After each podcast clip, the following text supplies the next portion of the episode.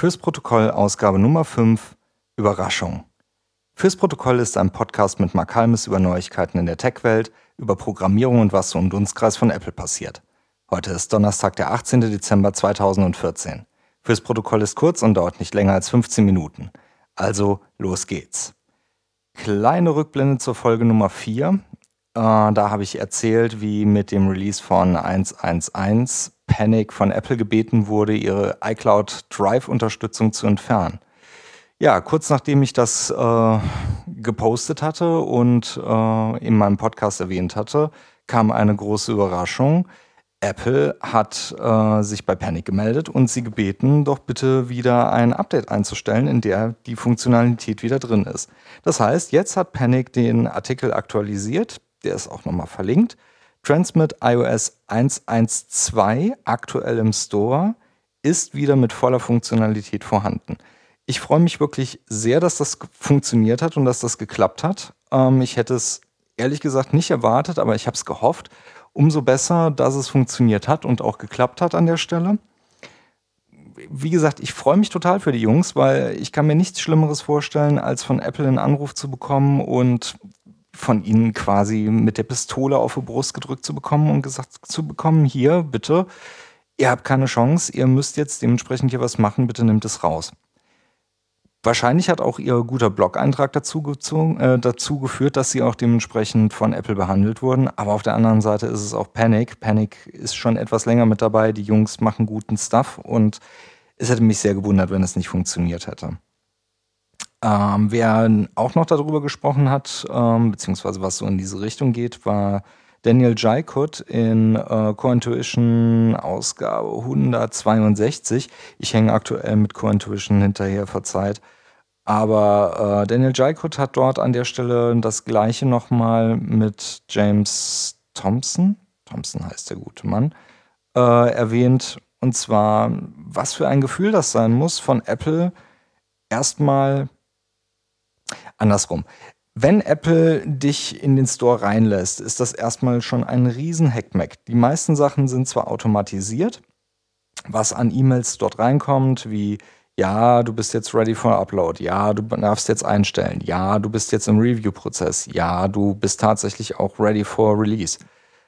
Aber ganz ehrlich, jedes Mal, wenn so eine E-Mail reinkommt, bleibt erstmal so ein bisschen kurz das Herz stehen und der Adrenalinspiegel, Adrenalinspiegel geht hoch.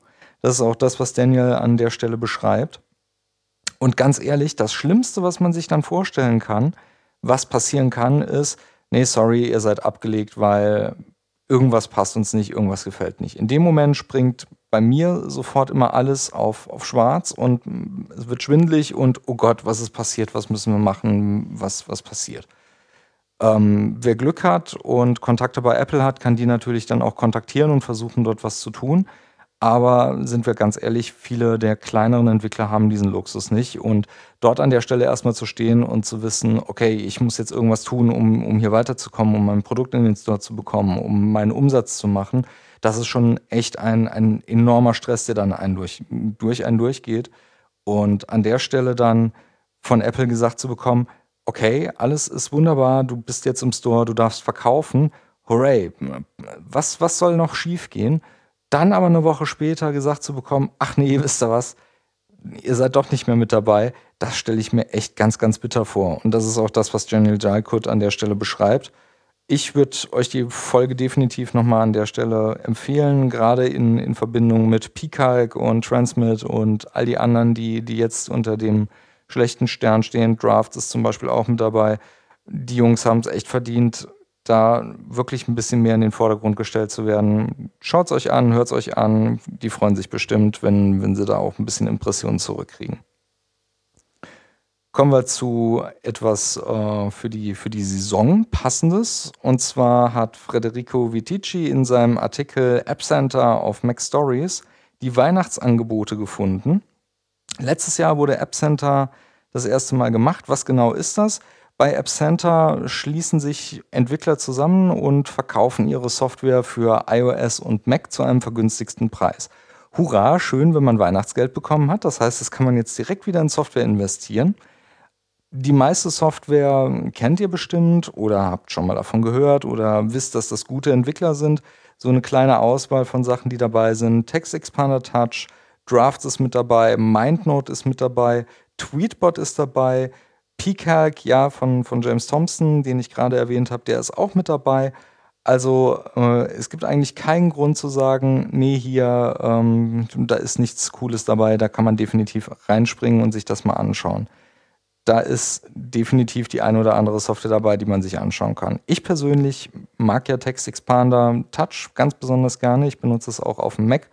Wer sich da noch nichts zu, äh, zu vorstellen kann, Text Expander hilft mit dem eingebauten Keyboard, was, was als Keyboard-Extension jetzt auch mit daherkommt, unter iOS 8 in jeder x-beliebigen App mit kurzen Abkürzungen komplexe Strings zu ersetzen. Ich weiß nicht, wie ich es besser beschreiben soll. Ähm, das ist besonders einfach für Sachen wie ein Datum in einer bestimmten Uhrzeit. Wer schon mal mit äh, Internet-Dates gearbeitet hat, der weiß genau, wovon ich rede, die zu parsen und dann das richtige Format zu setzen. Das ist immer Pain in the Ass. Habe ich mir automatisiert. Kurzes Kommando.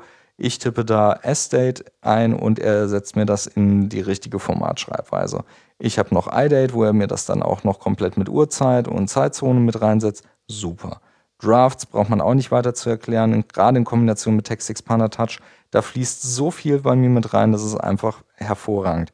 MindNote, ganz tolle Software. Auch da kann man nochmal sagen, ein, eine Informationsaufbereitung mit dem Color Scheme, was, was da drin ist, total schön.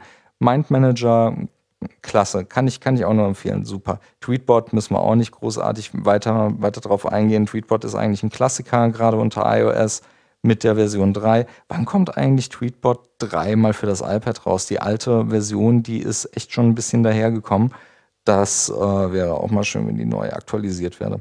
Wie gesagt, auf App Center gibt es jede, jede Menge gute Angebote. Das äh, ist unter appcenter.co oder direkt in dem verlinkten Artikel auf Federico Vitici für Mac Stories. Schaut es euch an. Habt ihr bestimmt was von, findet ihr bestimmt was. Mal wieder etwas zu E-Mail. David Sparks hat in seinem Artikel The Perils of Electronic Communication einen guten Hinweis zur Langlebigkeit von E-Mail gegeben. Ich weiß, ähm, E-Mail ist, ist so ein altes Thema, eigentlich immer noch ja, totgesagt, aber totgesagte lang, leben ja meistens länger. Was heißt das in, in dem konkreten Fall von The Perils of Electronic Communications? Äh, David Sparks berichtet kurz über den Sony Data Breach und nicht, dass eigentlich Informationen abhanden gekommen sind, sondern dass an der Stelle auch tatsächlich E-Mails abhanden gekommen sind. Und er beschreibt das Ganze auf einen komplett anderen Aspekt, Außerdem den offensichtlichen, meine Daten sind abhanden gekommen und persönliche Details sind abhanden gekommen, sondern auch gerade das, was in zwischenmenschlichen Kommunikationen in einer E-Mail drinsteht. Und zwar nicht immer nur die schönsten Seiten, sondern auch mal die hässlichen Seiten.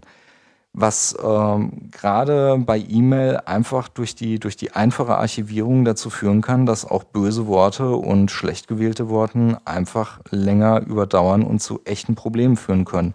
Wie einfach ist es, ein, eine E-Mail zu bekommen, sich zu ärgern, auf Reply All zu drücken und Go Tuck Yourself In zu tippen. Ähm, den Spruch äh, kommt von Family Guy, ich verlinke mal ein Bildchen dazu. Aber ähm, es ist an der Stelle einfach nicht witzig und es macht auch tatsächlich Kopfweh, wenn man, wenn man dementsprechend aus einer, ich sag mal, Laune heraus oder aus Unachtsamkeit schlecht gewählte Worte schnell verschickt hat.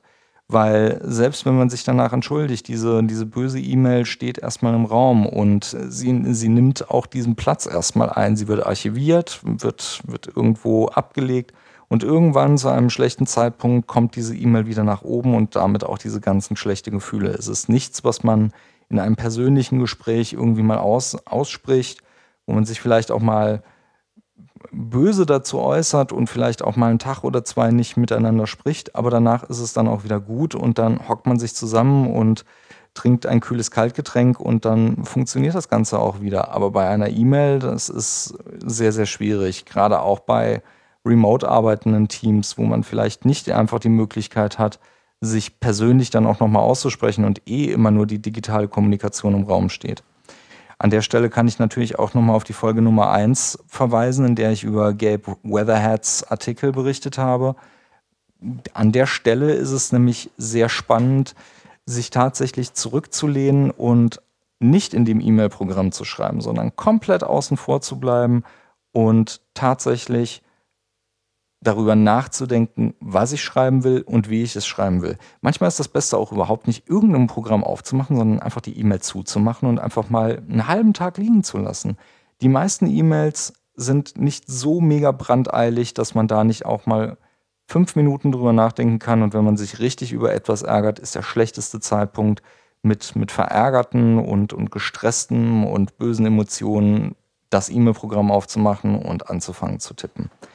David Sparks hat es unheimlich schön beschrieben und äh, der Tipp, finde ich, äh, geht richtig, richtig gut rein. Ich möchte ihn an der Stelle einfach mal zitieren.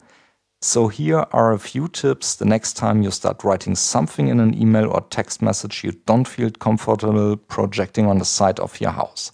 Genau das ist dieser, dieser Satz, der mir echt imponiert hat. Etwas zu schreiben in einer E-Mail, die einen